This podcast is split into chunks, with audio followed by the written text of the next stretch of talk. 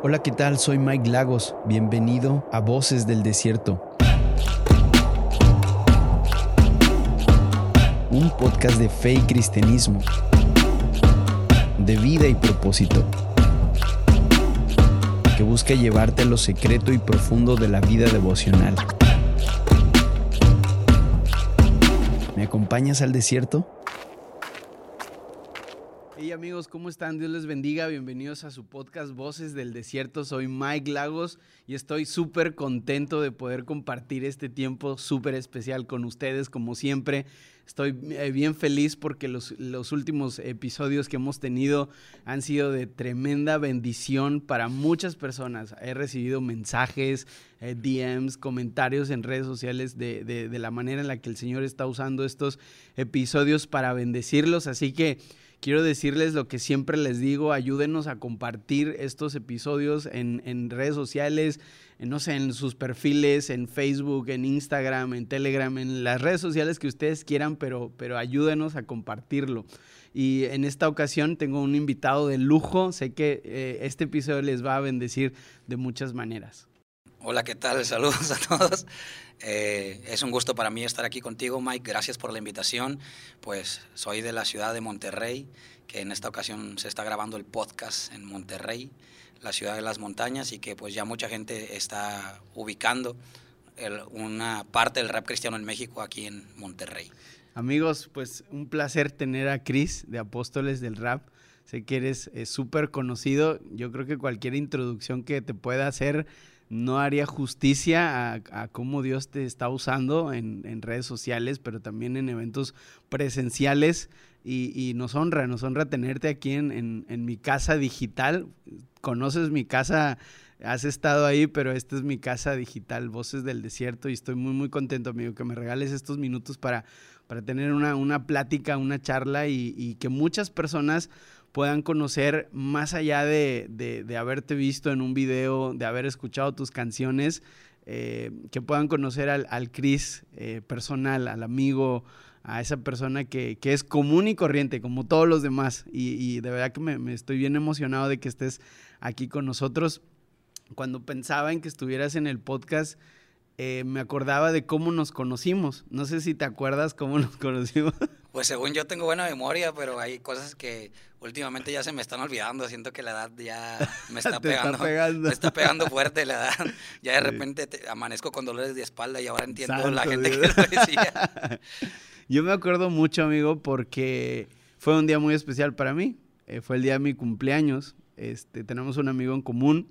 Y me acuerdo que yo lo invité a él a mi cumpleaños. Este, estaba invitado, venía de Ciudad Victoria.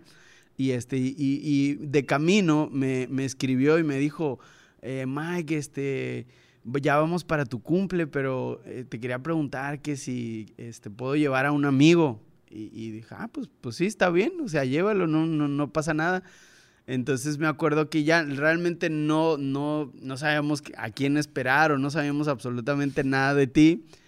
Y obviamente nunca te habíamos visto, ¿no? Recuerdo que llegaste con, este amigo que tenemos en común, con Checo, de Ciudad Victoria. Saludos a Checo. y este, y sinceramente, cuando te vimos entrar a la casa, pues tienes una manera muy peculiar de, vestirte, de arreglarte, tus, tus, tus, rastas y todo, ¿no? Y, sinceramente como que dijimos, pues ¿a quién trajo Checo? O sea, ¿quién? quién Se encontró un vagabundo en la calle. ¿A quién invitó? Eh, y, de verdad, que te voy a ser bien honesto, y mi esposa también lo sabe, como que sí nos sacamos un poco de onda, no te conocíamos, pero recuerdo que eh, no pasaron ni siquiera, no sé, unos 10, 15 minutos. Empezamos a platicar, bro, y siento yo que los temas de los cuales platicamos ese día eh, fueron temas eh, como, como si nos conociéramos de, ya de mucho tiempo, ¿no? Y, sobre todo porque tenemos algo muy en común y es que nos, nos gusta el rap, nos gusta el hip hop. Yo, yo, a lo mejor la mayoría de gente no lo sabe y a lo mejor aquí va a ser un, un este, eh, a muchos se les va a caer así de que, ah, Mike le gusta el rap, pero mi género favorito de música de todos los tiempos es el rap. Yo creo que si no hubiera sido predicador, hubiera sido rapero. Yo siempre pensé que te gustaba el rock, brother, pero ahora voy descubriendo esto. No, me, sí me gusta el rock, pero de verdad que el rap es uno de mis géneros musicales preferidos.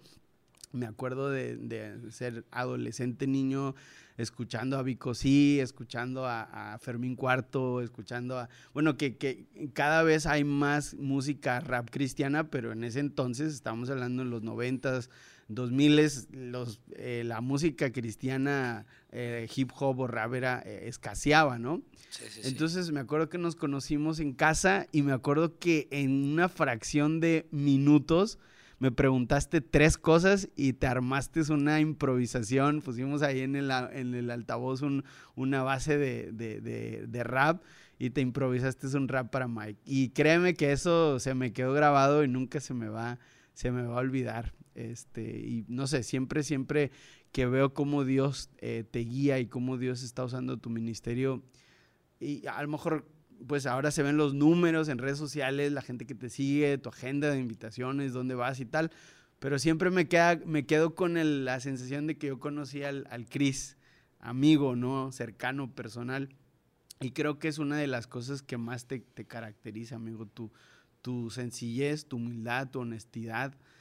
Y cuando pensaba en que vinieras al podcast, una de las primeras cosas que, se me venía a la mente o curiosidades es que tú nos pudieras hablar un poco de tu infancia, amigo. ¿Cómo, cómo fue tu infancia? ¿Dónde naciste? ¿En qué colonia naciste de, esta bella ciudad de, Monterrey? ¿Cómo fue tu infancia? Pues es una cosa muy extraña. No sé, por ejemplo, si hablara al 100% de todo lo que me ha tocado vivir. como que la gente se acuerda más de lo malo que de lo bueno, ¿no? O hay otros que se acuerdan más de lo bueno. En mi caso, personalmente siempre me acuerdo de lo malo, como que tengo ese defecto, no, no soy tan positivo como otras personas. Entonces, Dios fue muy bueno conmigo, a pesar de que yo no lo conocía en mi infancia. Y de todas maneras, como que siempre he puesto más atención a, los detalles malos de mi vida. Yo nací en, aquí en Monterrey. Mi papá fue un buen padre algunos años de mi vida, los primeros, aunque nunca no estuvo presente casi. Cuando yo era niño no me faltó nada, gracias a Dios. Eh, había que comer, había vestimenta, había un hogar donde vivir, pero mis papás se conocieron en un lugar extraño o raro. No sé si ya he contado eso, creo que casi nadie lo sabe, pero ellos se conocieron en una secta, podría decirse. Entonces, mi mamá llegó a esa secta escapando de la vida que llevaba en su casa y mi papá también encontró ahí pues un escape. Ellos creían que estaban haciendo lo correcto, pero no se enseñaba algo bueno en ese lugar, había muchas cosas equivocadas, tanto así que la policía destruyó esa secta. O sea, los persiguió, de hecho es muy famoso, hay documentales acerca de esa secta. ¿Se puede saber el nombre? Se llamaba La Familia o Los Niños de Dios, no sé si la has escuchado. Sí, sí, claro. Entonces mis padres se conocieron ahí y yo nací ahí. Pero casi nadie sabe, o no sé si sepan, no me acuerdo si lo he contado o no. El chiste es que eh, en ese lugar salimos eh, por una cuestión complicada. Se me, la gente de esa secta, de, ese sitio, me acusaron de yo estar enfermo creo de SIDA, no, eso son cosas que he escuchado, no sé la historia al 100%. Y mis papás nunca han sido muy honestos conmigo. Entonces, no sé qué haya pasado, lo que sí sé es que se movían muchas cosas malas en ese lugar. Y mis padres salen de ahí, mi papá continúa con su vida normal con mi mamá, pero al tener tantos problemas mi mamá emocionales, al mismo tiempo que mi papá, pues no me faltó nada económico, pero emocionalmente sí. No, no sabían ellos cómo ser papás. Y crecí con muchos problemas. A los nueve años, mi papá se cansa corta a mi mamá, no sé si se diga corta o cuando ya estás casado, porque ya estaban casados, eh, pero le dices, ¿sabes qué? Ya no, ya no voy a volver porque ya no quiero y ya. O sea, le manda una carta, y esa fue mi manera. Tenía nueve años yo y no entendía por qué mi mamá empezó a gritar y a quebrar cosas. Mi mamá siempre fue muy explosiva. Incluso, pues hay muchas cosas pues que no, no quisiera decir de, su vida, pero el chiste es que esos problemas que ella pasó en su casa los reflejó también en la nuestra. Y esa vez me acuerdo que empezó a aventar cosas, a gritar y a llorar, y yo no entendía su reacción. Para mí mi papá era mi héroe.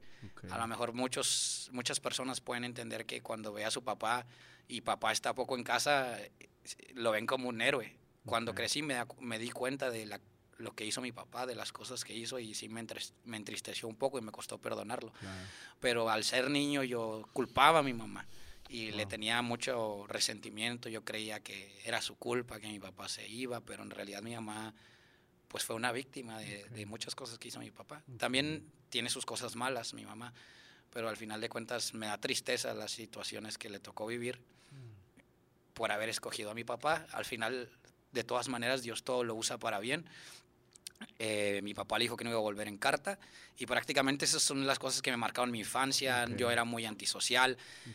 Muchas personas reaccionan de manera diferente a los problemas en casa. Yo reaccioné ensimismado, escondiéndome, no hablando con la gente, serio, callado, y mi personalidad se fue desarrollando de esa manera, porque cuando uno no tiene seguridad en casa, es inseguro en la calle. Mm. Otros se meten a las drogas, otros al alcohol, mm. otros sacan una personalidad falsa, siempre sonriendo, siempre felices, otros eh, se desquitan con la gente en su escuela, en mi caso pues yo fui serio, callado, no sabía hablar, tímido y muy poco popular en la escuela.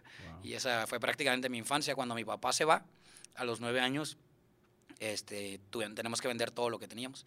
Nos quedamos sin nada. Pues no que tuviéramos tanto, pero como mi mamá se iba a empezar a hacer cargo de nosotros completamente, nos fuimos a vivir a casa de mi abuela y vendimos televisiones, este, muebles, todo lo que teníamos. Nos quedamos sin nada, sin nada más que la cama en el cuarto de la casa de mi abuela y ahí fue cuando conocí, empecé a conocer lo que era tener escasez. Aunque en realidad cuando lo conocí verdaderamente fue en mi adolescencia. Muchos les tocó la escasez en su, en su niñez. Eh, a mí me tocó ya en la adolescencia, cuando mi mamá no aguanta los problemas en casa de, de mi abuela, porque tanto una tenía su carácter como la otra también. Eh, eran problemas de muchos fines de semana. Eh, mis tíos fueron drogadictos, fueron borrachos. Entonces cada fin de semana era de que peleas, mi mamá peleándose con hombres a, golpes, a gritos, de todo. Era como que lo normal en mi casa. Con mi abuela siempre peleaba también a golpes. Como que para mí eso fue una infancia normal. Yo sé que hay gente que ha tenido peores infancias, pero pues me costó a mí entenderlo. A los 14 años, por fin podemos eh, ir a vivir a, otro casa, a otra casa y rentar. Entramos a esa casa a rentar y ahí es cuando empiezo a conocer pues lo que es realmente escasez, porque llegó un momento en que dejamos de pagar la renta. Por la misericordia de Dios, la señora no vivía en Monterrey, la dueña de la casa. Entonces estuvimos nueve años de paracaidistas, o sea, sin poder pagar renta, hasta que la policía pues sacó a la calle. Eh, y durante todo ese tiempo pues vivimos realmente sí muchos problemas, porque lo que uno tiene emocionalmente lo refleja físicamente.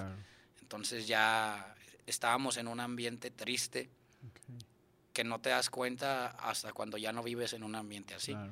Vivíamos en la, en la sociedad, este, el cuarto, el último cuarto de la casa, todo lleno de, ropa sucia, tirada. Mm. Eh, eh, tenía una cocineta de madera el lugar y se llenó de ratas. O sea, yo me acuerdo llegar a comer con la casa llena de moscas y matando las moscas con una chancla. Ahora pienso cómo pude vivir así, pero no te das cuenta de la situación a la que estás viviendo. Entonces, pues consideraría, consideraría que ahí fue una de las etapas que me llevaron a, conocer a Jesús. Hay situaciones en la vida que nos van desviando del camino. Claro. Jesús nos da una oportunidad y tú decides si la tomas o no. Claro. Y pues por su gracia la tomé. Amigo, y cuando pasó todo este tiempo, este, este, este periodo, esta etapa, eh, ¿cuál fue tu reacción? Por ejemplo, bueno, como mencionabas, hay mucha gente que lo vive de una manera distinta y, inclusive gente que pudo haber tenido una infancia peor o, mejor, pero yo he sabido de, muchas personas, o, en este caso niños o adolescentes, que viven situaciones extremas y se refugian en el alcohol, en las drogas, en la calle, en las pandillas. ¿Tú recuerdas haberte, haberte abrazado de algo? No sé si en ese momento fue donde tú te, bueno, te empezaste a aficionar por, por la música, por, por, por, escribir, por las rimas, por el rap. He escuchado a algunos raperos que literalmente ellos le dan una, una aura al rap como si, como si hubiera sido su salvación. Pero, pero considero, obviamente, que no, no, no creo que el rap sea como algo que te pueda salvar en un sentido cristiano, sino que, claro, puede ser una alternativa pero ¿cómo fue tu respuesta? O sea, estabas viviendo esta situación, tus papás salen de esta secta, después se separan, empiezas a vivir una situación de escasez, de, de, una precariedad fuerte. ¿Cuál fue tu reacción? O sea, como niño, luego después adolescente, ¿cuál fue tu reacción ante esta situación que ustedes estaban viviendo? Yo siempre guardé todas las cosas. En lugar de sacarlas, siempre lo guardé, lo guardé. Y creo que llegó un momento en el que exploté. Según intenté rebelarme, aunque mi rebeldía no fue nada comparada a la, a la que muchos viven. ¿Por qué? Porque pues a los nueve años, como tal vez algunas de las personas que escuchen este podcast ya saben, eh, a los once, perdón, empecé un proceso de cáncer. Entonces a los once años me enfermé de cáncer, que no, no me gusta como que hablar tanto de eso porque ya mucha gente lo conoce o la mayoría. en el cáncer, pues yo vivo desde los 11 hasta los 15 años con, eh, hospitales, medicamentos. No tuve tiempo de meterme droga porque ni siquiera había dinero para sobrevivir, menos como para andar en la calle, ni fuerza física para pararme. Me ponían un tipo de medicamento en la columna vertebral que le dicen intratecal. Entonces atacaba mis células de la médula ósea. Y no me permitía caminar y duraba días y días tirado en la cama vomitando. Eso era mi vida. Entonces, pues quién va a pensar o cómo va a conseguir o cómo va a salir a la calle a drogarse o a encontrarse con alguien, ni amigos tenía. Para empezar, ¿quién va a querer ser amigo de una persona así? O al menos en ese tiempo yo lo sentía de esa manera, así lo viví. Actualmente se me hace chido que la gente dice, porque ya está más esparcido acerca de lo que realmente es el cáncer, la gente ve a alguien que está enfermo de cáncer y dicen, wow, eres un guerrero, una guerrera, o cosas así, pero en ese tiempo el cáncer era algo que no se explicaba tanto, o aquí en México no se entendía. Estamos hablando, no recuerdo exactamente el, año, pero fue hace mucho, mucho. De hecho, siempre digo esto, yo vi una película que no sé el nombre, nunca supe, la estaban viendo mis papás antes de que mi papá se fuera, eso era cuando yo tenía ocho años.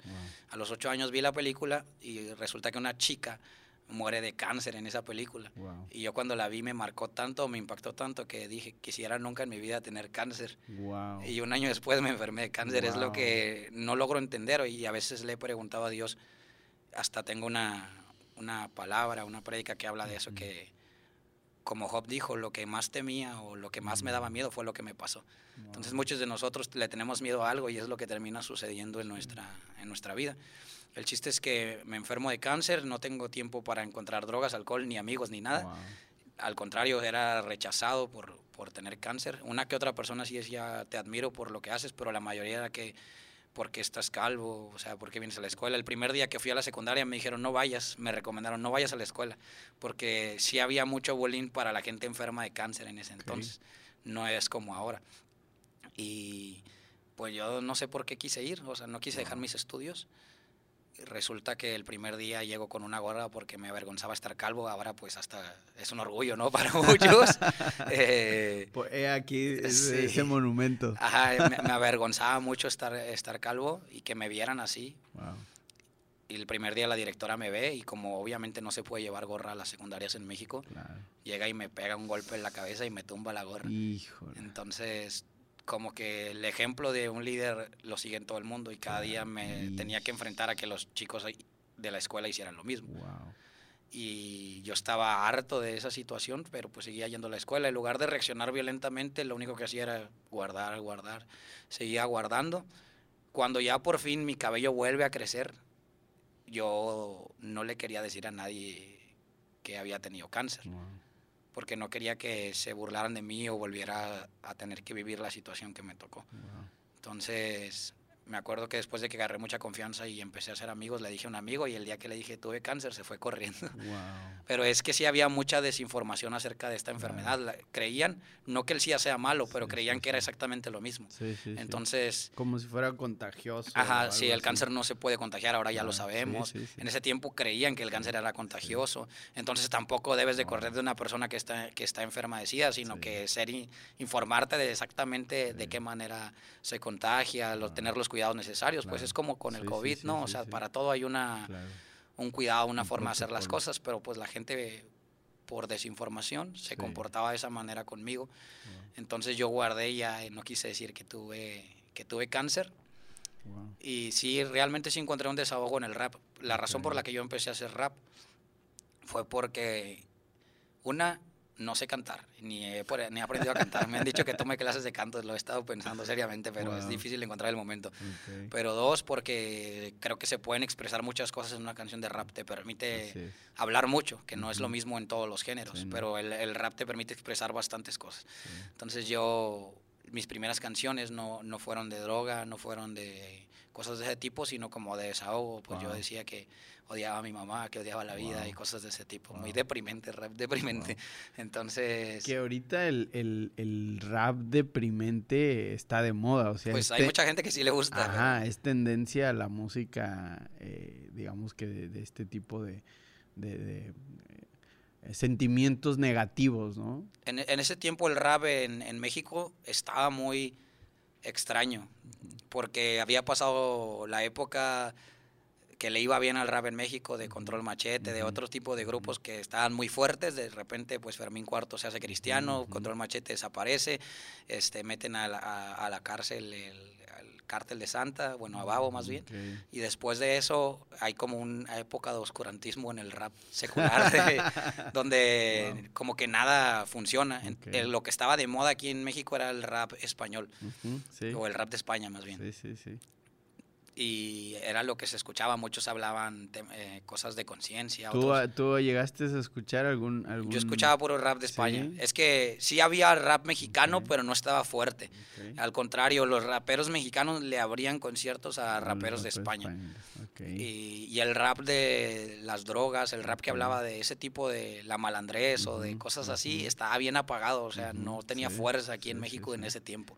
Que ahora es lo más fuerte que hay. O sea, sí el rap deprimente tiene su, su, gente que lo escucha, pero el rap malandro es lo más, lo más fuerte que hay en México. Ahorita todos los temas son me drogo, ando con mis compas, este, cosas de ese tipo. Sí, sí, sí. Es lo más fuerte, ¿no? Y, y siento que también el rap en, en, en esta época no eh, estaba más asociado a jóvenes delincuentes, este, digamos, en pandillas o así, en, en sectores marginales de las ciudades pero en este momento el rap se ha extendido a cualquier tipo de pues de estrato social, o sea, no necesita ser un delincuente o no necesita ser una un joven que viva en una en una zona marginal para gustarte el rap, sino yo he escuchado jóvenes que les gusta el rap y, son comunes y corrientes, o sea, en el sentido de que pueden estar en cualquier lugar, ¿no? Pero sí recuerdo que en esa época como que estaba un poco más asociado me identifico mucho porque más o menos creo que somos de la edad, ¿se puede decir tu edad? No sé, tengo como 15 ahorita. Así te creo, amigo. Bueno, yo tengo recién cumplidos 34, creo que tú eres más joven. Sí, un poco, un poco. Así dejémoslo. Pero vamos, que vamos ahí más o menos y compartimos épocas. Y yo me acuerdo haber vivido mi, mi adolescencia en España y, y a mí me encantaba el rap. Eh, y, no necesariamente el rap cristiano, aunque pues ya yo era cristiano, hijo de misioneros y todo el rollo, pero sí me acuerdo que de vez en cuando escuchaba, por ejemplo, a Nach. Supongo que habrás escuchado a Nach. Sí, sí, pues era el que más me gustaba, pero quiero, pues yo sí no era cristiano en ese ah, tiempo. Bueno, de ahí ya, ya vas 1-0, me vas ganando. me acuerdo que escuchaba a Nach, también llegué a escuchar a Violadores del Verso, llegué a escuchar a lo mejor también a, a este KCO, este, que es el vocalista de, de esta banda. Y, y, recuerdo mucho sus canciones, porque recuerdo que eran canciones eh, muy como que muy de protesta social, ¿no? Como que de descontento. Me, me, acuerdo mucho porque inclusive había veces que intentaba sacarle lo cristiano eh, de, de, sus letras, que, que hay letras de, de, raperos que no son cristianos, pero que prácticamente parece que, que, la, que la sacan o que su, su este su fuente de, inspiración es la Biblia, ¿no? Entonces me acuerdo mucho que yo hacía mucho ese ejercicio, ¿no? De que escuchaba a un rapero que no era cristiano y decía, ah, pero es que esto, esto es como que lo que dice en la Biblia y esto es... Eh, me acuerdo mucho de una canción de Natch, no me, no me acuerdo la canción, pero habla como de alguna situación apocalíptica, ¿no? De que va a llegar un momento donde... 2055. Ajá, creo que, creo que es esa, que habla de una situación apocalíptica. No, es que yo sí llegué a escuchar mucho rap. Eh, obviamente inicié en el rap porque me gustaba lo de Estados Unidos. Yo creo que todos en el mundo empezaron porque escucharon algún rapero de Estados Unidos, pero en mi etapa donde ya em, empecé a componer mis primeras canciones, eh, sí escuchaba más música de España, que algunos la odian, otros están a favor, como sea, pero Nach fue una de las personas que sí me influenció mucho cuando no era cristiano. Entonces, hubo dos discos que sacó juntos, uno se llamaba Miradas y el otro Ars Magna, que eran palabras en latín, como les encantaba decir palabras en latín, eh, y eh, en esos discos venía 2055, que es la que habla de una situación apocalíptica, que si seguíamos pues con este con la mala administración de los recursos del mundo, pues íbamos a vivir eso, ¿no? En cierta época. Y me acuerdo que el disco de Miradas era muy reflexivo y me gustaba eso. Entonces había una, una canción que marcó que se llama ah, Cadenas. Y Cadenas cuenta la historia de un niño que es golpeado en la escuela. Y pero te va explicando exactamente por qué golpean a ese niño en la escuela, pero resulta que el, el, niño de la escuela lo golpea a su papá. Y, y, su papá también golpea a su esposa. Y entonces el jefe del padre en su trabajo tiene un hijo. Y el hijo del jefe es mm, golpeado por el niño. Entonces, no sé si me entendió, pero el chiste es que como que todo se va en cadenita. El jefe abusa del padre, el padre de su esposa, su esposa del hijo y el, hijo, del, hijo del jefe. Entonces está chida la canción. Y yo me acuerdo que mi primer eh, composición como que fue inspirado por ese tipo de cosas. Yo siempre quise dejar un mensaje, aunque no era cristiano, como que había odiado tanto la vida que decía, pues no todos tienen que odiarla tanto como yo, ¿no? Entonces voy a hablar acerca de esto, quiero que alguien pueda tener un, un mensaje. Al principio era pura depresión, luego empecé como que quería decir algo social y en esa época fue cuando conozco a Cristo y pues ya empieza a cambiar la situación en mi vida. Definitivamente quiero que hablemos de cómo Cristo te alcanza y, de lo que ha hecho en tu vida, pero siempre me he preguntado, ha sido un ejercicio que he hecho conmigo mismo y me ha ayudado también a, a cimentarme, a plantarme donde, donde estoy ahorita y, y, lo que hago en este momento. ¿Qué hubiera sido de Cris? ¿O qué piensas que hubiera pasado contigo si Cristo no te hubiera alcanzado? En el sentido, no, no en el sentido de que obviamente estuvieras alejado, estuvieras perdido, estuvieras en situaciones complicadas, pero en el, en el aspecto eh, profesional, en el aspecto secular, ¿qué hubiera sido de, de, tu vida, de tu, de tu carrera profesional, si Cristo no te hubiera alcanzado? No sé, ¿lo, has pensado alguna vez? A veces lo he pensado, pero yo creo que no sería rapero. Porque siempre mi, una de mis debilidades más grandes son las emociones. Entonces, siento que hubiera dejado de intentarlo. Me hubiera rendido fácilmente hace mucho tiempo. Porque lo único que me ha mantenido y que permite que no me rinda es Jesús. Entonces, yo empecé a hacer música no cristiana, empecé en el freestyle, me gustaba, tenía amigos del ámbito secular, algunos cuantos, que después se hicieron muy famosos y yo decía, ah, ¿por qué ellos son tan famosos y yo no? Como que todavía no está, no conocía mucho de, Dios y de Jesús y cada persona va madurando a su ritmo, ¿no? Creía que era lo más importante, pues el darte a conocer y todo eso, que sí es importante porque ser una persona conocida te da influencia. Entonces hay mucha gente en el ámbito secular que tiene influencia sobre las personas y esa influencia los lleva para hacer el mal. Y nosotros como que satanizamos todo. Claro. Si alguien es conocido siendo cristiano, ya está mal por ser conocido. Cuando la Biblia te habla de muchas personas que fueron conocidas eh, por hacer cosas para Dios, ¿no? Claro. Y eso es- creo que es una, una equivocación que cometemos bastante, porque por esa razón hay gente influyente en el mundo Claro. que está destruyendo Claro, la mente de muchas personas, que está dañando con su ejemplo, porque los cristianos creen que está mal Sí. ser un buen ejemplo, o dar a conocerse con un buen ejemplo. Pues definitivamente creo que es uno de los propósitos de este podcast, eh, poder darles una alternativa a, todo, a, toda una generación que está siendo bombardeada por contenido basura, literalmente contenido basura de, músicos, de raperos, de reggaetoneros y bueno, no importa el género, sino realmente el contenido de, lo que está pasando, ¿no? Redes sociales, en el cine, en la televisión. Entonces, eh, siento que este podcast es como que una, una ventana y, estoy bien emocionado porque cada vez hay más eh, maneras donde los jóvenes pueden tener una alternativa, pero coincido totalmente con, con lo que mencionas, amigo. Cuando, cuando estabas en esa situación de, tu enfermedad, ¿ya conocías del Señor? O, o antes de eso alguien te predicó? ¿O No. cómo- ¿Cuál fue tu primer acercamiento a, a Cristo? No conocía, pero vamos, vamos a dejar en pausa esa, esa pregunta que me estás haciendo porque quiero mencionar algo que casi ni, nunca he dicho y- se me vino a la mente ahorita que Wow. estábamos hablando. Eh, cuando yo conozco a Jesús, dejo de hacer rap por un tiempo porque decían que era el diablo. Entonces, wow, un día el pastor de la iglesia me dice, deberías usar lo que tienes, pero ahora para Cristo. ok, Yo me acuerdo que no era muy bueno componiendo.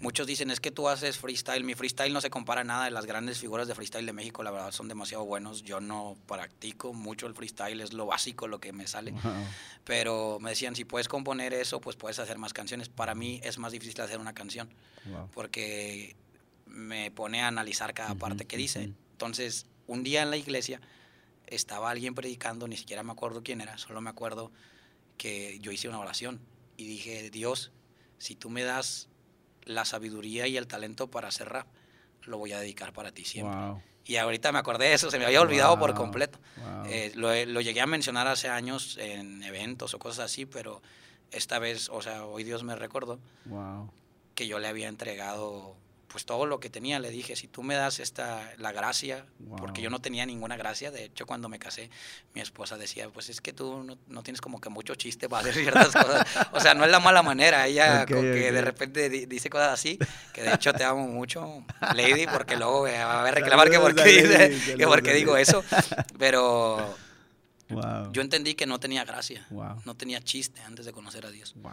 Entonces yo le digo, Dios, te prometo que si tú me das pues algo para usarlo, lo voy a usar. Y siempre va a ser para ti, jamás lo voy a usar para otra cosa. Entonces, extrañamente empecé a mejorar mucho, Wow. mejorar mucho en mi composición y hasta la fecha me cuesta bastante hacer una canción de rap. Algunos piensan que yo las hago en minutos. La canción que va a salir, que mejor no, no spoile- spoileo el nombre de la canción que sigue de, de Apóstoles del Rap, Wow. pero me costó alrededor de tres años terminarla. Wow. Entonces, Increíble. porque hay veces que como que me quedo así trabado, podría Ok, decirse, sí, y no sí, sé qué sí. más decir y la, la pauso y ahí la Ok, dejo. Ahí pasa tiempo, tiempo y nunca la hago. Los, los bloqueos creativos. Ajá, entonces pasaron los años, pasaron los años y dije, la voy a retomar y le seguí. Ok, De hecho, wow. dura un montón, dura siete minutos de, Wow. puras, de puras rimas sin parar. Pero. Las, las últimas tres partes, la primera parte la escribí hace dos años, las últimas tres partes las escribí como en un mes y medio.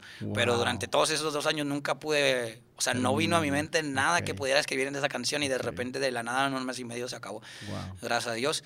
Entonces, pues eso es algo como que yo quería decir. Wow. A veces Dios siempre responde las oraciones cuando es una Mm. oración sincera. Mi oración fue sincer- ujú, sincera cuando yo le dije eh, que quería dedicarlo para Él.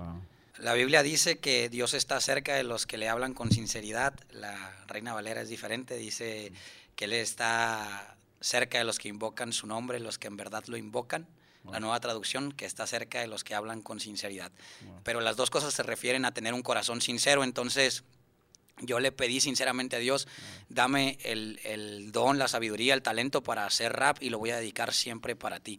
Porque fue una música que marcó mi adolescencia, mi infancia, y creo que la música tiene mucho impacto en la vida de las personas, no solo de los jóvenes. Entonces, la música que escuchamos muchas veces nos influencia a ser de cierta manera y yo quería ser una influencia distinta a la que habían sido para mí, una influencia que pudiera ayudar de alguna u otra manera, porque había venido de tantos problemas en mi vida que el único que me ayudó en ese momento fue Jesús. Yo incluso no tuve muchos amigos, me costó hacer bastantes, bastantes hacer amigos.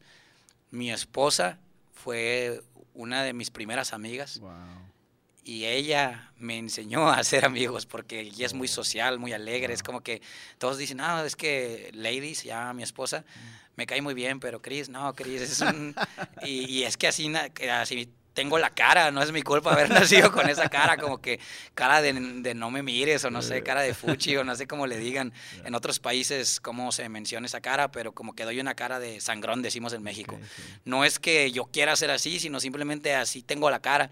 Y de hecho he trabajado mucho en eso, pero sí algo que yo quería que quedara claro es que cuando uno es sincero en sus oraciones con Dios, Dios te escucha. Él, siempre te escucha, pero por alguna razón a lo largo de mi camino con Jesús me ha enseñado que entre más sincero eres, porque de todas maneras ya sabe, pero entre más sincero eres, es como que realmente dices, tengo una relación con, Jesús, porque cuando tú tienes un amigo y eres falso con tu amigo, pues no es una relación de, una relación de amistad de verdad, pero cuando eres sincero, Jesús dice, estás teniendo una relación verdadera conmigo. Eso es lo que yo he podido entender o comprender después de muchos años.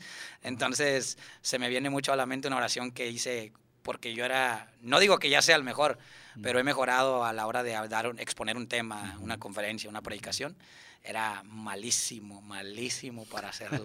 y la primera vez que yo di una, mi esposa me miró y me dijo, Cris, dedícate a otra cosa, porque eso, eso no es lo tuyo. no, la no, lo vuelvas a hacer, por favor. Entonces la, siempre me invitaban a hacerlo de nuevo. Y la segunda vez que me tocó, dije, Dios, mi esposa dice que soy pésimo para esto. Pero si tú puedes ayudarme, hazlo. Esa es mi oración. Le dije, soy malo, no tengo chiste, no tengo gracia, no sé cómo hacerlo, pero tú dame gracia para hacerlo y por eso yo, yo sí puedo decir algo con toda honestidad. El rap que hago quizás no sea el mejor, ni me interesa ni lo intento ser el mejor rapero hablando de alcanzar una posición de importancia, no tanto de que no intente ser mejor porque obviamente uno tiene que esforzarse. Pero en cuanto a tener una posición o algún lugar o lo que quiera ver la gente, no es mi interés principal eso, porque pues obviamente humanamente si quieres alcanzar ciertos mm. objetivos, mm. pero no es mi interés principal. Lo que sí es que siempre Dios esté presente en mis canciones, su Espíritu Santo sea quien las inspire, porque si las inspiro yo, pues van a decir puras cosas sin sentido. Entonces, lo que yo más deseo en mi vida es que cada canción sí pueda estar llena de la presencia del Espíritu Santo, sí pueda traer una convicción diferente, ya sea arrepentimiento, ya sea un cambio de dirección, ya sea un mensaje, lo que sea que hable una canción, pero venga de parte de Dios. Y sobre todo, que la gente entienda mm. que no estoy compitiendo con otros raperos para ser el mejor, sino que sea lo que Dios me dio a mí. Dios te da, le da a cada persona algo especial. Gedeón no era Moisés, Moisés no era Josué, eh, Daniel no era David. Entonces yo no soy otro rapero, yo solo soy Chris. Una persona que no rapea tan chido como otros, que no tiene el flow, el talento ni la entonación que otros tienen. Pero lo que sí le pido a Dios es que, ¿sabes qué? Tú sabes que no soy buen rapero, Dios. Tú sabes que no nací para estar en público, pero ahí te perfeccionas tú porque tú dices, bástate en mi gracia, mi poder se perfecciona en tu debilidad. Entonces, me llama la atención las palabras Pablo que dice, entonces me voy a poner feliz de ser débil, porque entonces la gente va a saber que mi Dios es fuerte. Y siempre es, yo me agarro de esas palabras. Soy feliz de ser un mal rapero, porque la gente sabe que por la gracia de Dios estoy aquí, no es por mí. Soy feliz de ser una persona tímida y que todo le da vergüenza y que tiembla antes de cantar, porque la gente va a saber que si estoy aquí es por la misericordia de Dios solamente. Y que todo lo que represento, soy, apunte a Jesús. O sea, ese realmente sí es mi, mi, deseo, Muchos me critican un montón sin conocerme, pero pues eso es lo que yo quiero. Wow. No sé qué más puedes decir acerca de eso. Wow, tremendo amigo. Creo que representas la anticultura en el sentido de el concepto cultural de ser popular, de ser famoso, de ser eh, relevante, de ser eh, alguien que puede influenciar, tiene estándares totalmente contrarios a lo que acabas de decir los últimos minutos. Y muchas carreras musicales en la industria de la música se hacen en base a traiciones, en base a... yo he oído muchos raperos que para hacer sus raps se, tienen que drogar, tienen que hacer cosas, tienen que entrar en un estado de éxtasis, de euforia, se tienen que alcoholizar.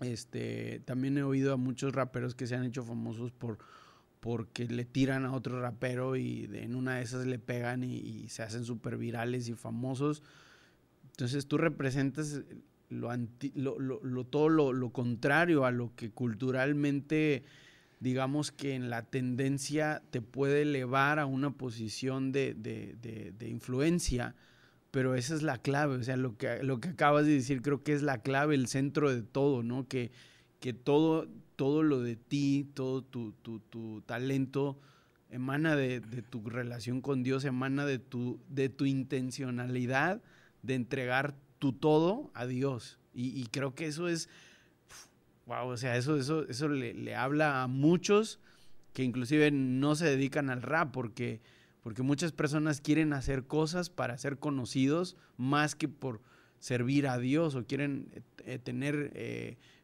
digamos, influencia para, para subir de nivel, para subir de categoría, para subir en muchas áreas, pero dejan a un lado lo esencial que es que tu todo sea el Señor y que todo emane del Señor. Así que, wow, te, felicito, amigo. no, gracias a Dios. Es que en mi caso, mi bendición y mi problema es que nací con tan poco talento que me hizo depender demasiado de Dios. Conozco gente que digo, wow, o sea, yo quisiera cantar como esa persona, yo quisiera tener la forma de hablar o ser un gran orador como esa persona.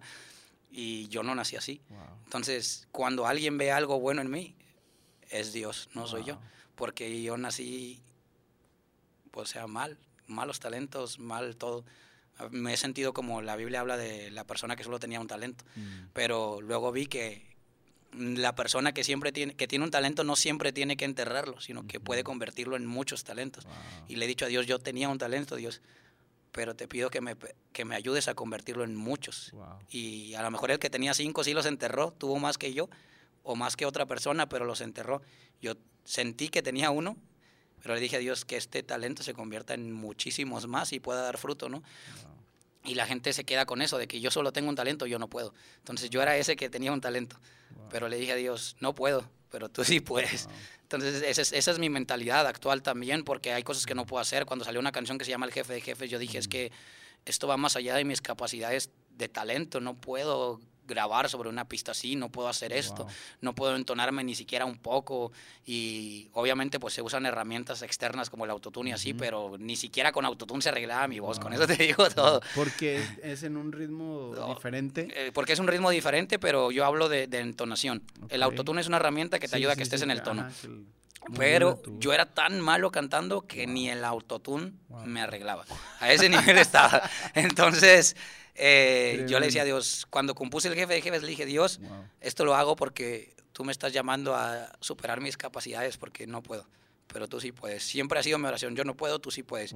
Yo no puedo, tú sí puedes. Ese es, ese es mi, mi, pensamiento, mi oración, mi forma de desenvolverme cuando hago una canción, cuando estoy en el escenario, cuando hago una predicación. Siempre ha sido no puedo, tú sí puedes. Pero sí quisiera decir algo, no confundir eh, el no querer seguir al mundo con el, hacer las cosas sin llamar la atención, no sé cómo se diga. Muchos me han criticado, por ejemplo, que he sacado una canción que se llama Mensaje Residente o Mensaje a tal persona. Eh, hoy estaba leyendo acerca de cómo Jesús llamaba la atención de la gente. Entonces, una parte de la Biblia dice, cierto día Jesús vio que se juntaban las multitudes que nos habla a través de eso Dios. Jesús veía que en una parte se juntaban las multitudes y a dónde apuntó para hablar, pues a esa parte donde se juntaban las multitudes. O sea, llamar la atención con algo no es malo, porque yo estoy buscando llamar la atención, pero para que volteen a Jesús, no para que volteen a verme a mí. Y, la gente lo confunde como que ah, estás buscando fama o quieres, quieres importancia o quieres que te pongan atención porque si no nadie te pone atención. No, no. O sea, quiero que pongan atención a que hay una esperanza en Jesucristo. Y si voy a llamar la atención, aunque me tenga que hacer vil y todo el mundo me odie, pero van a conocer a Jesús, me da igual lo que piensen de mí, pero que puedan conocer a Jesús. Entonces Jesús en esa parte vio las multitudes, él dice la Biblia que se subió a una parte alta de la montaña, o sea, llamó la atención para que todo el mundo lo viera. y, es algo chido, ¿no? O sea, el saber que Jesús mismo usaba estrategia para hablarle a la gente, cosa que le falta mucho a los cristianos por, hecho, por el hecho de decir, no, es que esto es por fama, esto es por dinero, esto es por no sé qué, pero eh, la Biblia nos habla de sazonar la palabra, o sea, de, llamar la atención correctamente para cada época, ¿no? El saber cómo presentar el mensaje de Cristo. El mensaje de Cristo no necesita adornos, porque el mensaje de Cristo es, es poderoso, es grande, cambia vidas, transforma, pero nosotros como personas sí necesitamos saber llevar las cosas de una manera que aplique a cada situación. Yo no le voy a hablar igual a alguien que está en la cárcel a, un empresario. Entonces uno tiene que saber cómo hablarle a cada persona, cómo llamar la atención de cada persona, porque Cristo hacía eso. O sea, Cristo sabía hablar con fariseos, con gente estudiada, con mucha inteligencia y sabiduría, y sabía hablar con personas que no entendían nada de, ese tipo de cosas. Y eso nos falta mucho actualmente. Y criticamos a la gente que lo hace. Ese es el problema. Aprender a contextualizar el, el Evangelio. Es, yo creo que eso es de las cosas más importantes para nuestra cultura cristiana, eh, separar las ideas y, saber encajar eh, el hecho de la necesidad de tener que contextualizar. Eh, hace poco yo reflexionaba acerca de, cuando Pablo llega a Atenas y, si tú te, fijas en la manera en la que Pablo predicaba, casi casi siempre seguía un patrón. Llegaba a la sinagoga, predicaba a los judíos, después si los judíos aceptaban o no aceptaban, como quiera, él seguía y se iba a las calles y en las calles predicaba. Era como que su temática. En algunas veces lo recibían, algunos se convertían, en otras lo perseguían, lo pedreaban y se tenía que ir huyendo a otro lugar.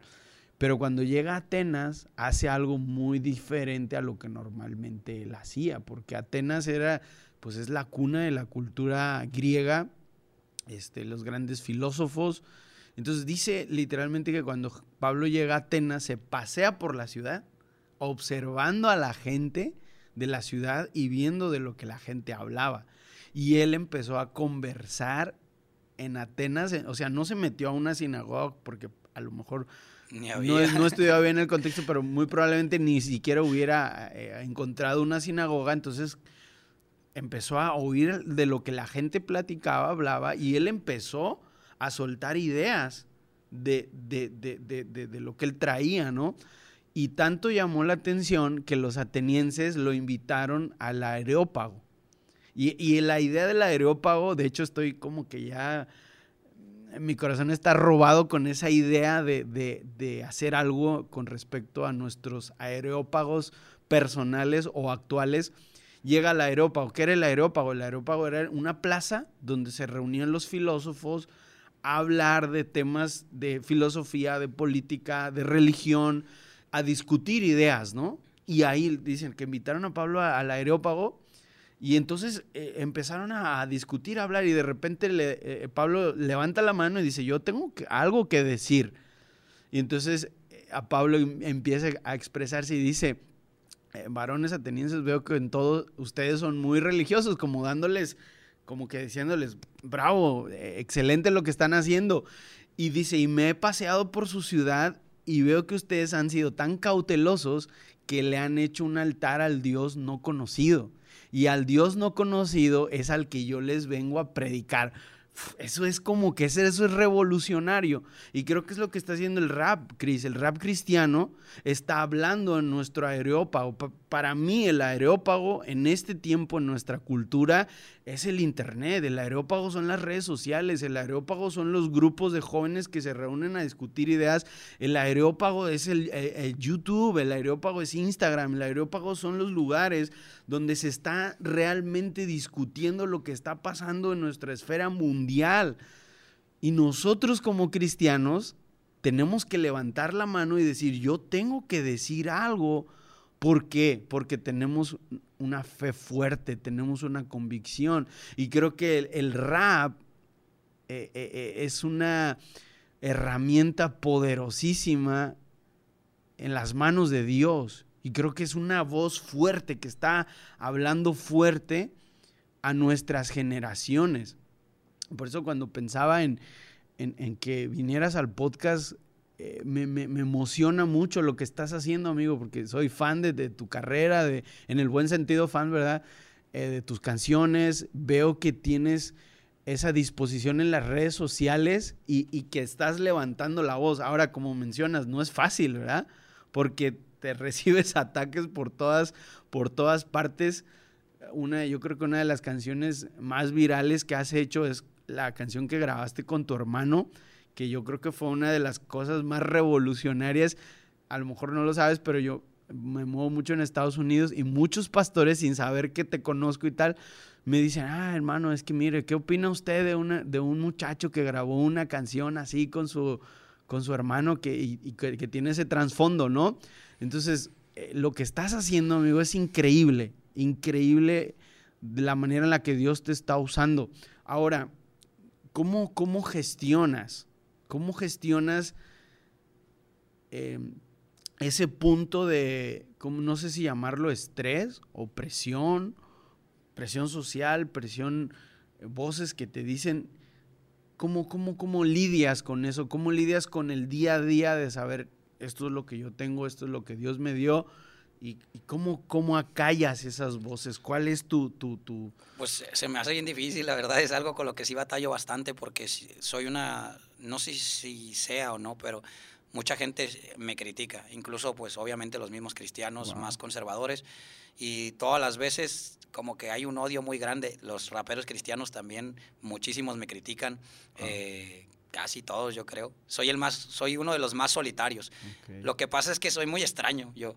Y, me gusta apoyar gente. He apoyado mm. gente que solo porque Dios pone en mi corazón de que apoya a esta persona, y yo grabo con una persona, aunque no tenga ni una canción. Uno de ellos, por ejemplo, fue Baby Espinosa, que es el que canta los corridos conmigo.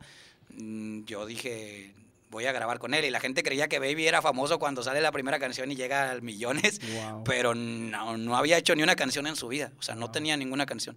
Pero yo lo escuché y dije, Dios quiere hacer algo en la vida de este brother. Y con más personas he hecho lo mismo. Y a pesar de eso, de que he apoyado gente, hay mucho odio de parte de, de ciertos raperos cristianos, de gente de iglesias de la gente que no es cristiana, de comunidades también, por decir algo. Entonces, que como que sí, sí es difícil y yo no quisiera hacer ciertas cosas. Por ejemplo, esa canción que hice con mi hermano, si yo te digo, no la hubiera hecho. Yo prefería no haberla hecho. Pero al final de cuentas no iba a poder vivir sabiendo que tenía que hacerlo. Que Dios había puesto en mi corazón hacerlo y hubiera vivido amargado sabiendo que no lo hice. Porque para mí era más perjudicial que bendición. Algunos me han dicho que lo hice por fama, imagínate, o sea, era más, más problemático para mí que, que ayuda. O sea, en lugar de darme a conocer, para mí representaba eh, poner en riesgo todo lo que tenía. Cuando yo iba a subir esa canción, era decirle a Dios, te lo entrego todo y si lo pierdo no pasa nada. Entonces yo tenía que estar preparado para perder todo lo que tenía. Pero la misericordia de Dios... con la cultura de cancelación y todo eso, ¿no? Sí, sí, sí, porque ahorita si te cancelan pueden borrarte Facebook, Instagram, YouTube, todo lo que existe. O sea, pero yo sé que Dios eh, me permitió esos sentimientos pues para que realmente tomara una decisión, ¿no? ¿A quién estás siguiendo? ¿Sigues a Jesús o sigues lo que el mundo te da, ¿no? Y al final pues se lo entregué, perdimos un video, pero Dios permitió que se subiera otro y la misericordia de Dios sigue ahí presente, ¿no? Y sigue bendiciendo a más, a más personas. Entonces muchos que me critican no entienden cuánto yo he arriesgado o cuánto he dejado cuánto he sufrido, o cuánto me ha tocado morir a mí mismo, o, cuánto he peleado contra mi carácter, porque mi peor enemigo, más allá de los que me critican, son mi carácter. Porque he reaccionado de manera equivocada ante muchas situaciones que no debía haber hecho. Y no puedes arreglarlo, solo vivir con eso porque el pasado es pasado y lo que puedo hacer es en un futuro no reaccionar de la misma manera, pero me sigue costando. ¿Cómo lidio con eso? Pues con una relación con Dios. Para mí la base de todo es la relación con Dios. En cuanto pierdes tu relación con Dios, tú puedes terminar en la peor situación. Hoy veía que una de las razones por las que Salomón cayó muchas veces, eh, porque su relación con Dios no era lo que tenía que haber sido después de un tiempo. Al inicio sí, fue una relación que todos envidiaríamos, de Salomón con Dios, una relación increíble. Pero con el paso de los años hubo cosas que llamaron la atención de Salomón más que Dios. Y esa relación fue menguando poco a poco, hasta un momento que la última cosa que se menciona de Salomón es mm. que Dios estaba enojado con Salomón. Mm. Qué triste situación de una persona tan importante. Y en los héroes de la fe hoy estaba viendo eso. Mm. No se menciona a Salomón. Se menciona a Rahab, que fue una prostituta, pero cambió. Pero no a Salomón. Qué extraña situación, ¿no? O sea, Salomón, una persona tan importante de la Biblia, no es mencionada en los héroes de la fe. David falló, pero es mencionado. Rahab, una prostituta, es mencionada. Y muchos más, pero Salomón no. Entonces, una relación con Dios te va a enseñar cómo lidiar con cualquier cosa, sea críticas, sea la pérdida de algo o de alguien, sea dolor, sea ansiedad. Yo tengo mucha tendencia a entristecerme fácilmente. Eh, mi carácter es como triste, como oscuro, sombrío, no sé cómo decirlo. Entonces, la única forma en la que yo soy feliz es estando cerca de Dios.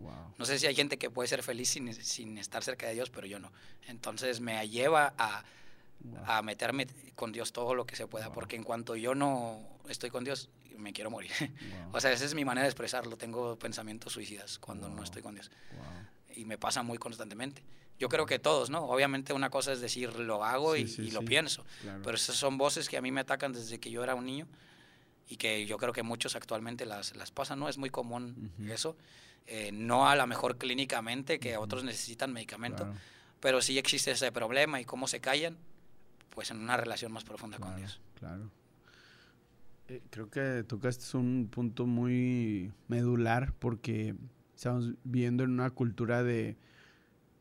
Eh, yo la defino una cultura, bueno, no que yo la define, sino que mucha gente la define así, es la cultura de cristal, ¿no? Que con cualquier cosa se quiebran, con, cualquier cosa se rompen. Los últimos meses he estado haciendo mucho un ejercicio de ver lo que pasa a mi alrededor. Tú eres, eh, eh, tienes un ministerio de, eh, música, un ministerio de predicación, pero yo creo que tanto uno como otro deben de ir de la mano de, obviamente principalmente de la, de la relación con Dios, pero sobre todo también de lo que ocurre en tu alrededor, porque a la gente que le estás hablando, le estás hablando con una problemática, con una situación real en el momento, ¿no? Es una de las, uno de los ejercicios que he estado haciendo últimamente, es como que darme cuenta de qué es lo que está pasando, qué es lo que marca tendencia, qué, es lo que están los jóvenes escuchando, viendo, eh, cuáles son las, sus influencias. Y he visto mucho eso, que las figuras, de hecho hace poquito escribí un post al respecto, que las figuras de influencia son personas que se, que se quebraron y que típicamente se dice, se te cayó el ídolo, no es como que gente tenía en un pedestal, por ejemplo, lo que pasa hace poco con, Will Smith, ¿no?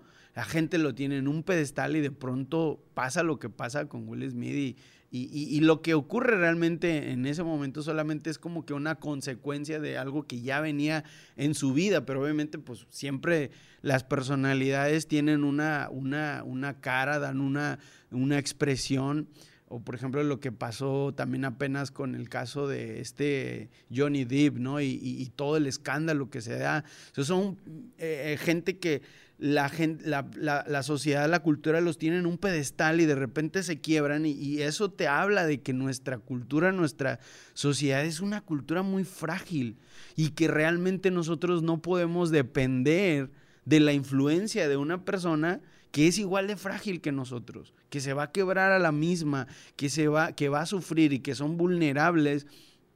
Pero yo creo que, por eso te decía, amigo, que tocaste es un tema medular, porque el, único que no se quiebra es Cristo, ¿no? o sea, lo, lo, que nos mantiene firmes en este, en este mundo tan frágil es la relación dependiente y aunque suene cliché y suene repetitivo y suene, no sé, redundante, la relación con Cristo es fundamental. También te lo digo porque sé que ahora, o sea, estás aquí con, nosotros, pero tus números son increíbles, tus reproducciones, el, el, lo viral que eres en redes sociales y estás, estás, estás, estás de pie, estás firme, estás bien. Pero la clave es eso, porque me, he encontrado muchas personas que tienen el deseo, no, es que yo quiero hacer esto, yo quiero servir a Dios así, y se ven en grandes plataformas y se ven en grandes ministerios, pero no tienen grandes relaciones con Dios. Y es que creo que hay algo que la gente no entiende. Uno piensa que una relación grande con Dios se refiere a orar siete horas. Yo, yo le he dicho a Jesús, quisiera orar tanto como tú lo hacías, pero soy una persona con muchas fallas, le digo. Quisiera ser como tú eras, pero todavía no puedo. Lo intento, lo intento de verdad. Todos los días le digo, lo intento, lo estoy intentando, y si me vuelvo a equivocar, le digo, lo estoy intentando. Me estoy esforzando, Jesús, lo intento, de verdad, tú sabes que me estoy esforzando. Entonces la gente piensa que si no empiezas orando siete horas, pues ya para qué lo intento, ¿no? Pero yo un día oro y hay días que no he orado, o sea, yo soy sincero y trato de ser transparente. Hay días que no he orado, hay días que no he leído la Biblia. La gente tiene que entender que una persona que sirve a Dios no es perfecta. Eh, hay días que oro 15 minutos, hay días que oro una hora, hay días que, no sé, dependiendo de, cómo esté, hay días que no tengo ganas de orar, hay días que empiezo mi oración diciéndole a Jesús, no quiero orar hoy. No, y, y se oye feo, pero es una realidad. Le digo, no quiero, no quiero estar contigo hoy. Físicamente me siento tan mal que no quiero estar contigo hoy. Pero, pero entiendo, Jesús, que es mejor que esté contigo a que no. Y, yo quisiera tener otro sentimiento, pero no puedo con mis sentimientos. Esa es mi forma de hablarle. Mm. Así hablo yo con, con, Dios. No sé si todos hablen así. Mm. Le digo, o, le digo, hoy no quiero cantar. Hoy no quiero servirte. Y, y, hasta le digo, yo sé que debería de ver como un gran privilegio servirte, mm. pero no quiero porque me siento mal. Y creo que así es como se va formando una relación con Dios. O sea, una relación de sinceridad, como decía hace rato, entre uno va profundizando más en su relación con Dios, entiende que puede platicar con Él de lo que sea, así le puedo decir, este, me peleé con mi esposa hoy o, ando enojado con ella o cualquier cosa le puedo decir o no tengo ganas de, de viajar este día, no sé se puede empezar una conversación con Dios de la manera que sea. Y creo que si más gente lo hiciera de esa forma, eh, pudiera encontrar su, relación con Dios, porque va a ser distinta a la mía. Mi relación es así, pero no todas las relaciones con Dios van a ser igual, porque Él habla a cada persona de manera distinta. Y e, eso para mí es una relación con Dios, más que decir, yo he escuchado a muchas personas predicar y decir, yo oro 80 horas a la semana, yo ayuno 20 días y cosas así pero eso no va a marcar mi relación con Dios. La relación de Pedro no era la de Juan, la de Juan no era la de Judas. Incluso siempre me preguntaba, a lo mejor ni tiene sentido decirlo ahorita, qué hubiera pasado si Judas, en lugar de ahorcarse, se, ahorcarse, se arrepintiera. O sea, ¿qué, qué testimonio tan impactante hubiera tenido. Que Judas se arrepintiera. Es decir, yo entregué a Jesús, pero me arrepentí. Y ahora les predico que ese Jesús que yo entregué era el Jesús que hablaba la verdad. Ese Jesús cambió mi vida y me permitió arrepentirme, pero él se dejó llevar más por su emoción y su sentimiento, pudiendo haber dicho, Dios, por en, Jesús, por en emoción te entregué, pero ahora estoy muriendo de mi emoción. A lo mejor no sé si me estoy explicando, pero estoy tratando de, de, decir algo. La última vez que nos vimos, eh, nos tocó yo, a mí predicar y a ti cantar en un evento en, en Tampico. Este, y me acuerdo que te vi cansadísimo. O sea, de verdad, te soy muy honesto yo después de que te vi le dije a mi esposa, vamos a orar por Cris. Sí, nos pusimos a orar por ti, o sea, por tu esposa. Te vi muy cansado, te vi agobiado, pero también te vi cargado por temas quizás que ni siquiera sé, ¿no?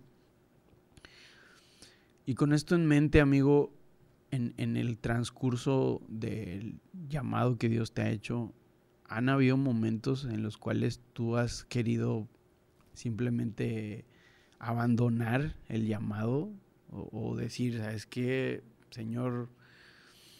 Ya no puedo, porque creo que eso puede hablar a muchos, porque, wow, te ven, Cris, y, y, wow, apóstoles del rabbi, ministerio, y likes, y, reproducciones, y, pero, pero te han venido momentos en el ministerio, yo, y lo sé porque yo vivo el ministerio de una manera muy particular, y sé que no es fácil, aunque muchas personas nada más ven lo que es visible, pero te han llegado esos momentos, amigo, donde... Pues yo creo que toda la vida.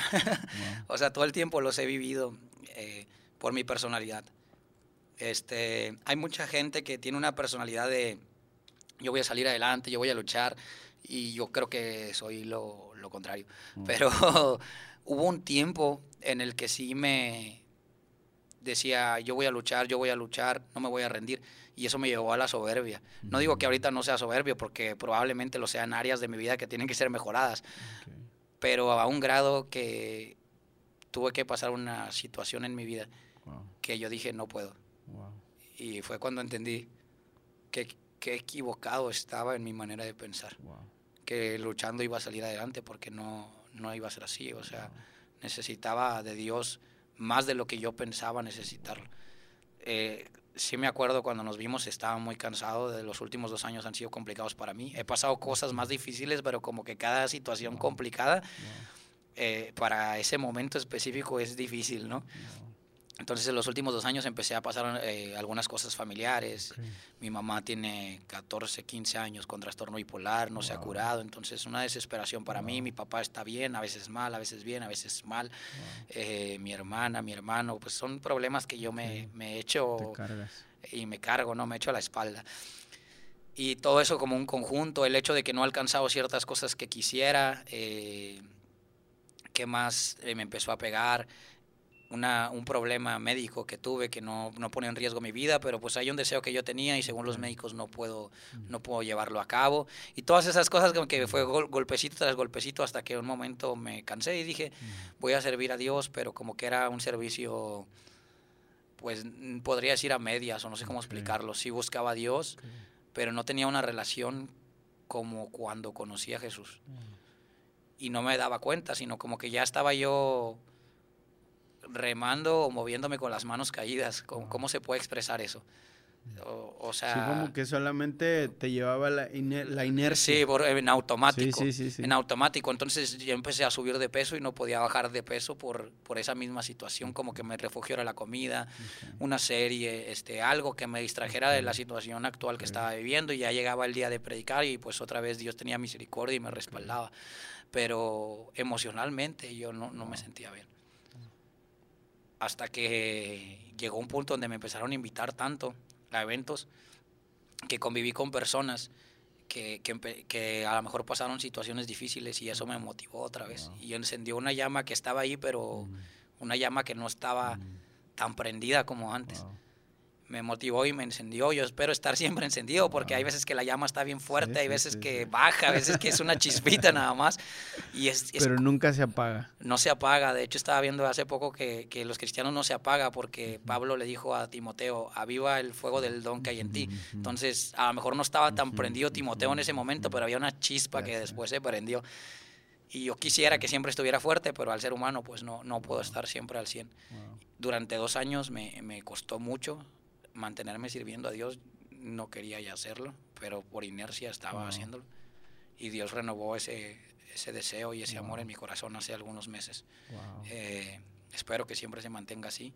Eso quiero que le quede bien claro a la gente que soy muy imperfecto, que he tratado de servir a Dios desde que lo conozco, pero no siempre he estado bien que ya siendo cristiano yo he fallado muchas veces y no quiero que lo tomen de excusa para decir, ah, si él falló yo puedo fallar, al contrario, si yo fallé tú no falles, por favor, no cometas mis errores porque mis errores me costaron muy caros y hay cosas que de mis errores que cometí que si pudiera volver atrás no lo haría, porque al ver las fallas, la, la consecuencia de la falla dices, no valió la pena. Nada vale la pena por... No vale la pena dejar a Dios por nada, no vale la pena fallarle a Jesús por nada y al final lo vamos a hacer porque lo bueno que queremos hacer terminamos sin hacerlo. Y haciendo lo malo porque es la tendencia del humano fallar, equivocarse y cometer pecados, pero eso no es excusa para estar pecando siempre en lo mismo o para cometer el mismo error siempre.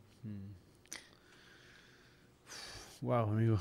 No, definitivamente no, no, uno nunca puede llegar a, a leer una vida solo por lo que ve externamente, ¿no? En redes sociales o... Pero cuando te veo a ti, y siempre lo he, lo he pensado, y lo, en ocasiones cuando te vemos por redes sociales, mi esposa y yo, se lo llevo a compartir a ella, y digo que tu vida, tu ministerio, tu llamado es más trascendente quizás inclusive de lo que has llegado a pensar. Porque estás tocando personas con una con un trasfondo que quizás están descartados para el mundo. Pero cuando ven tu vida, tu ministerio, eh, eh, les da esperanza, les da esperanza. Entonces, creo que Dios te ha elegido. Desde la primera vez que platiqué contigo, lo, lo, lo, lo he llegado a pensar. Eh, está esta típica frase, el rapero nace o se hace, Dios te eligió. Dios te eligió, te escogió con un propósito y, y, Él ha visto tu corazón. Y tu corazón, como bien dices, y qué valiente al reconocerlo, no es perfecto, pero tú tienes un corazón como el corazón de David, que siempre quieres agradar a Dios. Y eso, amigo, es tesoro, tesoro. Así que sé, lo sé porque, porque lo sé, que vienen cosas muy tremendas de Dios para ti. Y, me encanta ser testigo de lo que Dios hace. Y sé que, personalmente sé que, sé que vienen cosas por ahí, pero, pero sé que Dios está contigo y Él está a tu alrededor. Para ir aterrizando, amigo, eh, si tú pudieras ver al pequeño Chris de nueve años, allí en, ese, eh, como decías, en ese cuarto lleno de basura y, y, solitario. Si tú lo pudieras ver, si tú te metieras en una máquina del tiempo y regresar, ¿qué te dirías a ti mismo? Siempre he pensado eso, de hecho pensé alguna vez escribir una canción acerca de eso, pero luego cambié un poco mi forma de pensar porque creo que si lo viéramos con los ojos de Dios sería distinto. Mm. Yo necesitaba vivir esas cosas para poder entender a gente que, las ha vivido. Y no me gusta haberlas vivido. Y alguien me ha dicho, quisiera un testimonio como el tuyo. Y yo le contesto, no te gustaría un testimonio como el mío. Porque en ese momento no lo veía con felicidad. Pero si algún día me dolió, ya no duele nada. Me queda de experiencia y aprendizaje y Jesús mismo me enseña y siempre que pasa una situación difícil me repito estas palabras. Debido a que Jesús mismo pasó por sufrimientos y pruebas, puede ayudarnos cuando pasamos pruebas. Y lo he repetido mucho últimamente. Entonces, si pudiera decirle algo al Cris de nueve años, creo que mejor me quedaría callado para que aprendiera. Porque si le digo te va a ir bien, quizás tome las cosas diferente. Si le digo no siempre va a ser lo mismo, tome las cosas diferente. Incluso yo no hubiera creído si alguien me decía, Chris, un día vas a estar en, un evento frente a 30 mil personas o vas a viajar a, otros países o vas a... No siempre vas a pasar hambre, que ahora hasta tengo que hacer dietas porque pues, Dios me ha bendecido, pero eh, si alguien me dijera así, yo tenía sueños tontos, yo quería un boiler, que por cierto mi boiler se, se explotó cuando fue lo de que estuvimos a menos 5 aquí en Monterrey y ya no sirve. Y otra vez, yo odiaba, cómo odiaba siendo niño, lo odiaba con toda mi alma bañarme con una cubeta, no sé por qué, de ajicarazos, como dicen en México, con echarse agua con la cubeta, lo odiaba con toda mi alma, pues ahora me estoy bañando con una cubeta otra vez, entonces, pero ya no lo odio, le digo, gracias Dios, cuando me baño con una cubeta, yo soñaba con tener un boiler y el boiler pues explotó, ni modo. Eh, soñaba con dormir con, con, un clima, con un mini split, que no había mini split, aire acondicionado, lo que sea. Porque yo me dormía con una botella con hielo en la cabeza para aguantar el calor de la casa o con, envuelto en una toalla mojada. Y esas, esas cosas entiendo que son importantes o, o, para una persona, ¿no? Para mí eran muy importantes. Pero vivir eso mm, me enseñó, me ayudó a valorar cosas. Y aún así, sigo siendo con, teniendo un montón de defectos y a veces no valoro y a veces soy un mal agradecido. O sea, yo siempre digo a la gente, soy un mal agradecido porque no valoro lo que Dios me ha dado. Muchas veces no veo tantas bendiciones que Dios me ha dado y, eso me hace humano. Quiero verlas y le digo a Dios, ayúdame a ser agradecido contigo porque en mi corazón no hay el agradecimiento que debe de haber para ti. Y, y eso es lo que quisiera siempre vivir, que Dios me enseñe, me ayude, me, a través de su Espíritu Santo convenza mi corazón y me dé el agradecimiento que debo de dar, porque uno siempre tiene que estar agradecido con lo que, con lo que Dios le ha dado. Entonces al chico de nueve años yo no le hubiera dicho nada, porque tiene que aprender a través de esas cosas. Y el amor de Dios es así. No entendemos el amor de Dios. El amor de Dios, si lees eh, Corintios 13, la nueva traducción eh, viviente, dice, no tiene memoria de las ofensas recibidas. Y escuchaba por ahí a un predicador decir, escuchen mujeres, no tiene memoria de las ofensas recibidas. que nada, quede claro. Nada de que mi esposo me dijo en el 85 tal cosa o así. Y yo muchas veces tenía tanta memoria de las ofensas recibidas que no podía olvidarlas. No podía olvidarlas. Entonces el amor de Dios nunca pierde la fe. Por eso no podría decirle algo a ese, a ese Cris de nueve años, porque ese Cris de nueve años tiene que vivir esas cosas, porque creemos que Dios permite sufrimiento en nosotros por odio, y no es cierto. El sufrimiento en nuestra vida nos va perfeccionando. Hay gente que no entiende si no sufre. Y yo soy una de esas personas que no hubiera entendido si no hubiera sufrido. Y todavía no entiendo, y eso que me ha tocado sufrir. Porque humanamente somos así, cabezones o carrones, o con los se diga, eh, difíciles, ¿no? Con un corazón duro. Le digo a Dios, dame un corazón tierno, y receptivo. Es una traducción de la Biblia, dice tierno y receptivo, otra dice un corazón de carne. Tierno y receptivo, un corazón como el tuyo, Jesús, que reciba tu disciplina cuando es necesaria recibirla. Y, muchos se quejan de Dios por las cosas que les ha tocado vivir, pero esas cosas te convierten en la persona que eres. Algunos reaccionan mal y se van por el camino equivocado. Yo le pido a Dios que esas cosas me conviertan en la persona que soñaste que yo fuera que me conviertan en el hombre que tú deseaste que yo fuera. Que no deje que eso me desvíe del camino, si al contrario me acerque a tu camino. Mm. ¿Por qué Dios permite guerras? ¿Por qué permite hambres? Eso no es Dios. Eso es la dureza del corazón del hombre. Eso es las malas decisiones y consecuencias de los hombres. Entonces no culpemos a Dios por algunas cosas. Hay cosas como el cáncer en mi vida. Eso Dios lo permitió. No pudo ser nadie.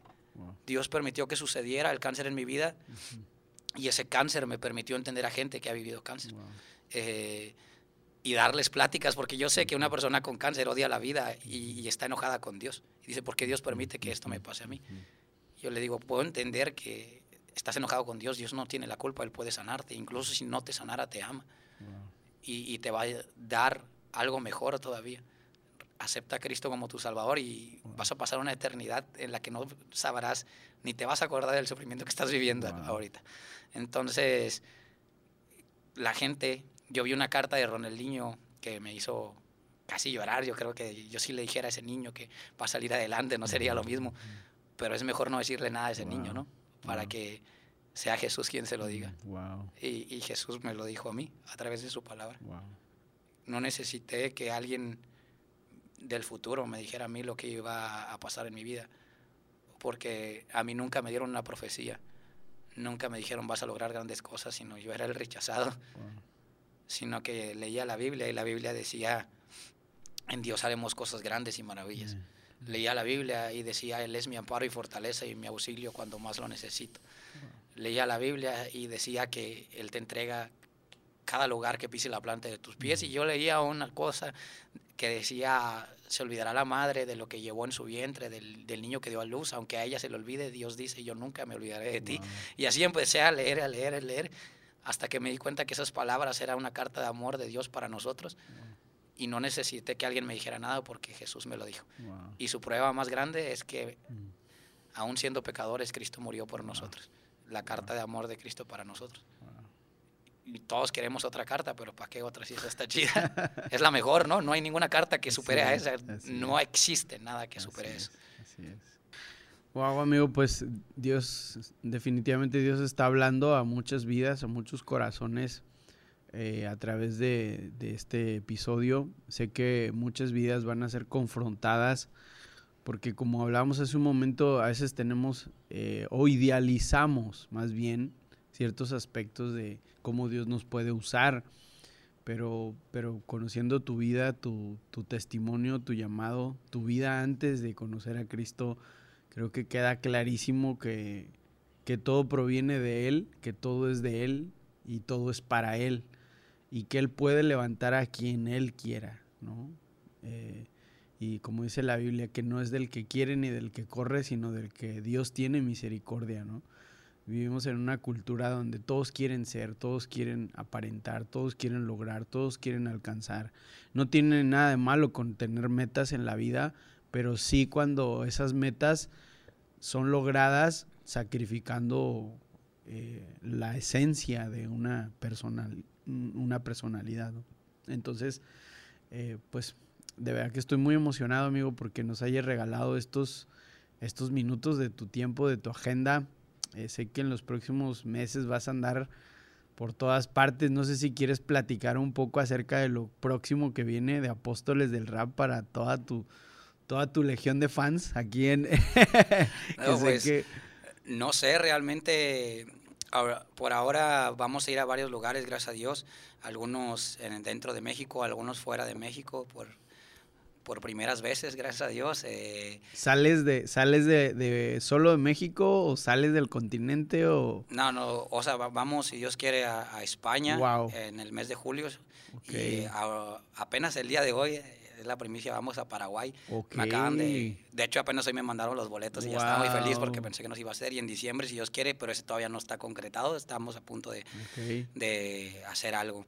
Eh, creo que las algunas de las canciones que vienen que no quiero hablar mucho de ellas todavía porque no me gusta dar spoilers. este, tocan temas que se han dejado de hablar. A lo mejor no al nivel de cara a cara que podría causar mucho impacto a la gente porque muchos que ni siquiera les gusta el rap escucharon esa canción. Pero sí tocando ciertos temas la que sigue y después de esa viene otra y luego viene otra que Dios está inspirando. Una noche iba en el autobús viajando, que a veces me ha tocado que mi cama sea un autobús por cuatro noches seguidas. Eh, iba viajando y Dios empezó a tocar mi corazón y empezaron a salir rimas. No la he terminado, está larga y a veces cuando siento que esa canción está difícil digo ni la quiero tocar porque me va a quitar todo un montón de tiempo y luego me va a empezar a reclamar mi esposa que porque no, nada más pienso, pienso en eso y no quiero, pero creo que esa canción va a ser de de bendición, porque hay canciones que tienen impacto en cuanto a números, pero creo que esa canción nació con la intención de que sea como sea, o sea, no importa lo que provoque números o no provoque, o lo que llegue a la gente que llegue o no la que no llegue, pero si llega a, cierta gente que pueda provocar una convicción y un arrepentimiento en su vida. No es tirando nada, es hablando verdades que no se dicen muy comúnmente. Entonces, creo que a la iglesia actual le, hace falta aceptar que estamos mal en muchas cosas. Y cuando uno es, cuando la gente que no conoce a Dios se da cuenta que tú eres sincero y que aceptas ¿no? tus fallas y aceptas que no eres perfecto, creo que más pueden conocer a Jesús porque les tienes que decir, sabes que yo soy esto, pero no me mires a mí. Mira Jesús, porque yo no te puedo ayudar, pero Jesús sí. Jesús me ayudó a mí y a lo mejor soy imperfecto, pero estoy mejorando cada día. Entonces, eh, el mostrar eso una vez, quería mencionar eso en el, en el funeral, no sé si se dice funeral o, sí, funeral, ¿verdad? En el funeral de mi prima. Cuando murió hace algunos años por, por el cáncer que tuvo, que tú diste la palabra esa vez y hablaste del tesoro escondido que tenemos. Entonces, siempre, esa vez yo me acuerdo que me imaginé que dice que somos vasijas de barro, pero yo me imaginé que la vasija que yo era estaba con muchas rupturas, estaba quebrada, tenía pedazos rotos y así caídos. Pero tú hablaste de que el tesoro que hay en nosotros es el Evangelio. Y, podría agregar también el Espíritu Santo, es el tesoro que Dios ha puesto en nosotros. El Evangelio, el Espíritu Santo, y siempre yo le digo a Dios, esta vasija quebrada que está en tus manos, tiene pedazos caídos, está rota, pero que brille el tesoro del Evangelio de tu Espíritu Santo en mí. Entonces, que la gente pueda ver el, el, el, Espíritu Santo en mí, que pueda ver el tesoro del Evangelio, que brilles de tal manera que te miren a ti solamente. Ese es lo que yo le pido a Dios. Y siempre tengo que orarlo otra vez porque luego pues va a salir que vean por ahí una ruptura en mí, una parte quebrada, ¿no? Y se den cuenta de mis errores. Pero que no digan, como decías hace rato, que se me cayó un digo, se me cayó un ídolo. Yo ya sabía que él tenía fallas, pero estoy mirando a Jesús, no a él. O sea, ese es mi pensamiento. Me acuerdo mucho de, de Enya, eh, y me acuerdo mucho que una de las últimas veces que pudimos este, verla, eh, nunca se me va a olvidar porque pues, fuimos muy cercanos los últimos meses, el último año, año y medio a ella, a su familia. Y me acuerdo que ya ella estaba muy mal en el hospital y fuimos con algunos amigos a, verla y oramos por ella. Este, ella ya estaba mal, ¿no? Y, en uno de esos días su papá nos llamó a mí y a Ilse para, para ir a, despedirnos de ella. Y, su papá nos decía que la entregáramos. O sea, yo nunca en mi vida había experimentado eso. Eh, puedo decir que yo creo que fuimos de las últimas personas que la vimos con vida llegamos y lo único que pude decirle fue que ella se entregara. Y lo, único que el, el Señor puso en mi corazón para ella fue decirle, tú ya cumpliste tu misión. Porque yo sentía que ella se aferraba a la vida porque sentía que ella todavía no había completado su tarea aquí en esta tierra. Y me acordaba mucho, ahorita que lo mencionaba, se me vino como que una película a la mente el pasaje que dice que es necesario que la semilla caiga en tierra y muera para que traiga mucho fruto, ¿no? Entonces me acuerdo de haberla visto ya y decirle, amiguita, tú ya cumpliste tu propósito.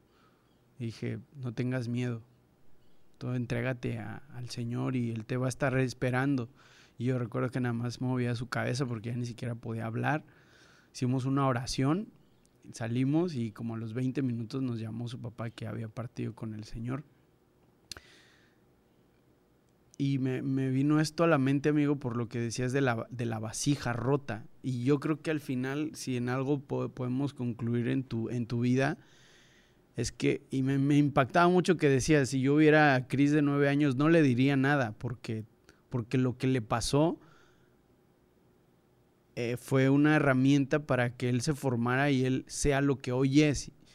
Y si yo le digo algo, podría alterar las decisiones que él tomara. Y eso es bien impactante, que es necesario que Dios nos rompa.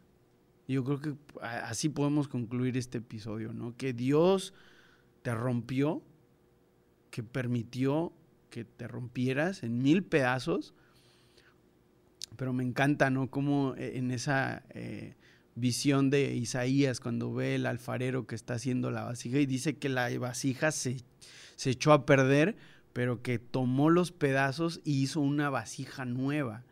Entonces es tan necesario que esta generación, esta, eh, eh, nuestra cultura aprenda a sufrir para poder lograr el propósito de Dios.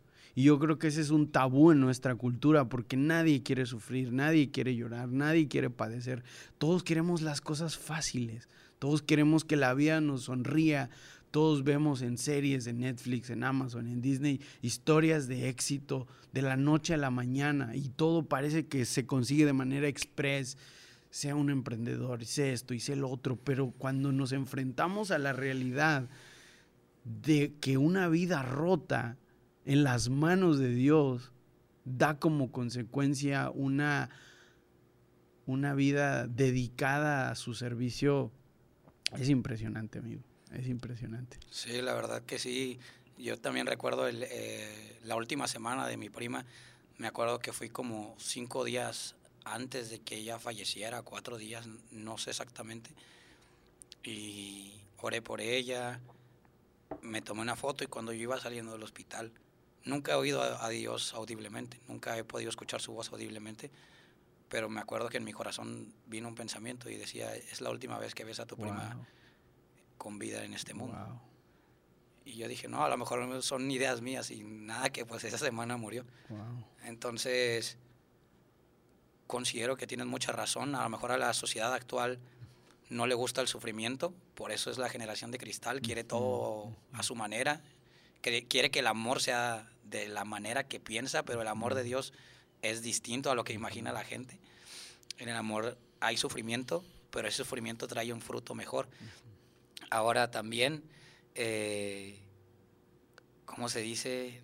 No sé cómo explicarlo bien, pero se me olvidó totalmente. Eh, el chiste es que a través del sufrimiento uno puede convertirse en lo que Dios quiere.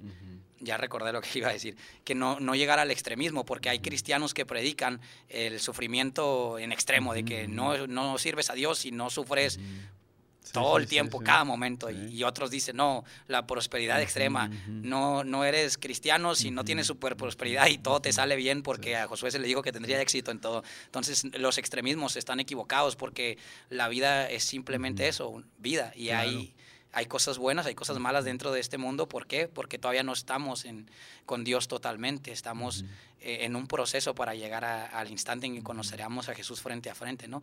Eh, no, hay no debemos ser extremistas ni en el sufrimiento, ni tampoco en la prosperidad extrema, sino saber que dentro de la vida siempre hay cosas buenas, hay cosas malas, pero en todas esas cosas lo más importante es que podemos tener a Dios. Y eso es, lo más chido. A veces va a haber necesidad de rompernos. Pablo fue roto, Moisés fue roto, Josué, David, todos fueron rotos porque dejaron crecer cosas en su vida que no deberían dejar de crecer, dejar crecer. O sea, una pequeñita cosa creció a tal grado de que hubo que romper algo en sus vidas para que ellos volvieran su mirada a Dios. Y a veces esas cosas suceden para que pongamos nuestros ojos solamente en Dios. Creo que cada vez le digo a Dios, no, ya no me quiero romper, mejor pongo la vida siempre, porque pues sí está difícil, ¿no? Pero, pero es hermoso ver el fruto de eso. O sea, el matrimonio que yo tengo ahora no es el que tenía. Mi relación con Dios no es la que tenía. A raíz de todas esas cosas que me ha tocado vivir, se convirtió en esa relación. Y es algo muy, muy chido el poder vivir esas cosas de la mano con Jesús. Antes yo le decía a Jesús, úsame. Y a veces todavía le digo, pero ahora le digo, si somos verdaderos amigos, ya no tengo que decirte que me uses, porque los amigos trabajan juntos. Entonces, uno nunca le va a decir a su amigo, te voy a usar para conseguir cosas, ¿no? Porque eso es algo ofensivo.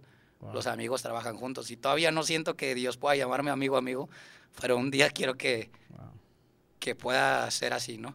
Lo estoy trabajando para que sea de esa manera. Y yo creo que hablaríamos como cinco horas, ¿no? Hay que dejar una segunda parte porque si no se va, se va a ir más, más largo. Sí. Pero una cosa más, nada más, este, hace poco veía que Dios pudo liberar al pueblo de Israel eh, instantáneamente y hay un versículo, no recuerdo exactamente, que dice, yo, yo pude, hablando Dios, yo pude quitar a las fieras y destruir a los pueblos de tu alrededor, pero no lo hice, porque si no, no hubieran sido las cosas como tenían que ser. Entonces, te hubieran destruido otras fieras, otros pueblos, otras cosas. Entonces, yo permití que fuera poco a poco para que se cumpliera como tenía que ser, ¿no? Entonces, a veces Dios no te da todo al instante, que sea poco a poco, dice la Biblia, como en esa parte, porque si no te hubiera consumido otra cosa. Y es peor, ¿no? Va a ser peor todavía. Dios siempre tiene un propósito y un plan, y su voluntad es buena, es agradable y es perfecta. Amén, amén. Creo que con eso podemos cerrar. Wow, amigo, no, pues muchas gracias, Cris, de verdad que te estoy muy, muy agradecido por tu vida, por tu testimonio, por tu ministerio. Sé que está siendo de bendición y seguirá siendo de bendición para muchas personas, no solamente para nuestra generación, sino para muchas generaciones. Así que, pues, gracias amigo, gracias por este tiempo. Vamos a dejar en la descripción del video tus redes sociales, aunque no, no necesitamos hacerlo porque te conocen muchísimas personas y sé que, a través de tus redes sociales también estás predicando este, en tus posts de Facebook y, y bueno, sobre todo la, la, música que haces y cómo ministras al Señor, pero también de manera presencial. No sé si también gente te, quiere invitar a sus, a sus, este, a sus eventos. También pues por ahí podemos dejar algún contacto, algún correo electrónico. Algo que me han preguntado los últimos dos, tres meses es que si tienes visa para ir a los Estados Unidos. Y eso va a ser bien, bien importante. Entonces, para que sepas que también hay gente que ya de aquel lado está pensando en ti. No, de hecho sí me han hablado un montón, pero pues no se ha dado la oportunidad. Que esperemos en Dios que pronto pueda adquirir okay mi visa porque sí ha sido uno de mis sueños conocer Estados Unidos y si Dios quiere será así y si no quiere pues que me lleve a donde quiera que vaya. No, pues ya nada más que te la den, nos para empezar por allá también. Pues amigo, gracias, Dios te bendiga y eh, sé que no es la última vez que estás en el podcast porque hemos tocado temas así nada más como que por encimito, pero me encantaría en, en futuras ocasiones poder profundizar un poco más. Así que gracias, Cris. No, gracias a Dios solamente y gracias, Mike. Un gusto verte después de 20 años. 20 años nos vemos. y siempre estamos viajando, pero es un, es un gusto y un placer. Bendiciones. Dios te bendiga, amigo.